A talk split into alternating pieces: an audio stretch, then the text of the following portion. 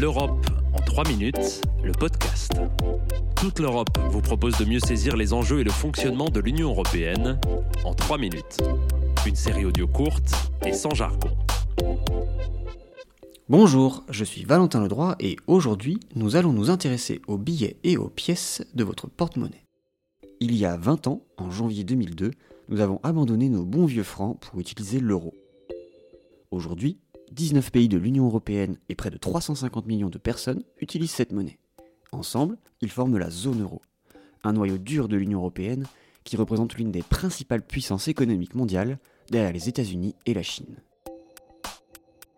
Comment est né l'euro? L'idée apparaît dès la fin des années 70. Les États membres veulent mettre en place une monnaie commune. L'objectif?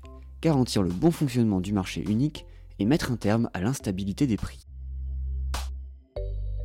Le chemin est long, mais le projet se concrétise en 1992 avec l'adoption du traité de Maastricht qui prévoit la création de l'euro et d'une banque centrale européenne indépendante des États membres.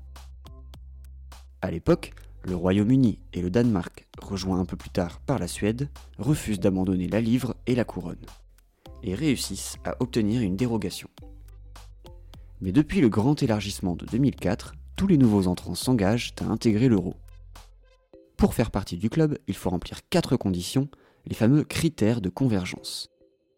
Si les trois premiers portent sur la stabilité des prix, le taux de change et les taux d'intérêt, le quatrième et le plus important concerne les finances publiques. L'État membre en question doit respecter deux seuils. Son déficit public annuel ne doit pas dépasser 3% du PIB et sa dette 60% du PIB. Mais dès le début, respecter ces critères n'est pas simple. Et depuis la crise économique et financière de 2008, les règles budgétaires sont au cœur des réflexions dans la zone euro. Dans de nombreux pays, déficits et dettes ont explosé et d'importants efforts ont été entrepris pour tenter d'assainir les finances publiques. Plus de dix ans après la crise financière, l'UE cherche encore à en tirer les enseignements.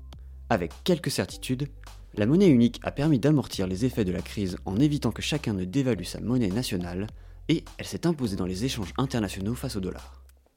Aujourd'hui, les Européens ont donc dit adieu au taux de change dans la zone euro, facilitant leurs voyages et leurs transactions. Et la monnaie unique n'est pas figée. Après avoir abandonné l'émission des billets de 500 euros en 2019, la zone euro pourrait abandonner les pièces de 1 et de 2 centimes. D'ici 2024, la Banque Centrale Européenne veut également changer le graphisme sur les différentes coupures pour y faire figurer les personnalités historiques. Elle a aussi entamé la réflexion sur l'euro numérique, une nouvelle monnaie dématérialisée. À 20 ans, l'euro pourrait donc souffrir un nouveau coup de jeune.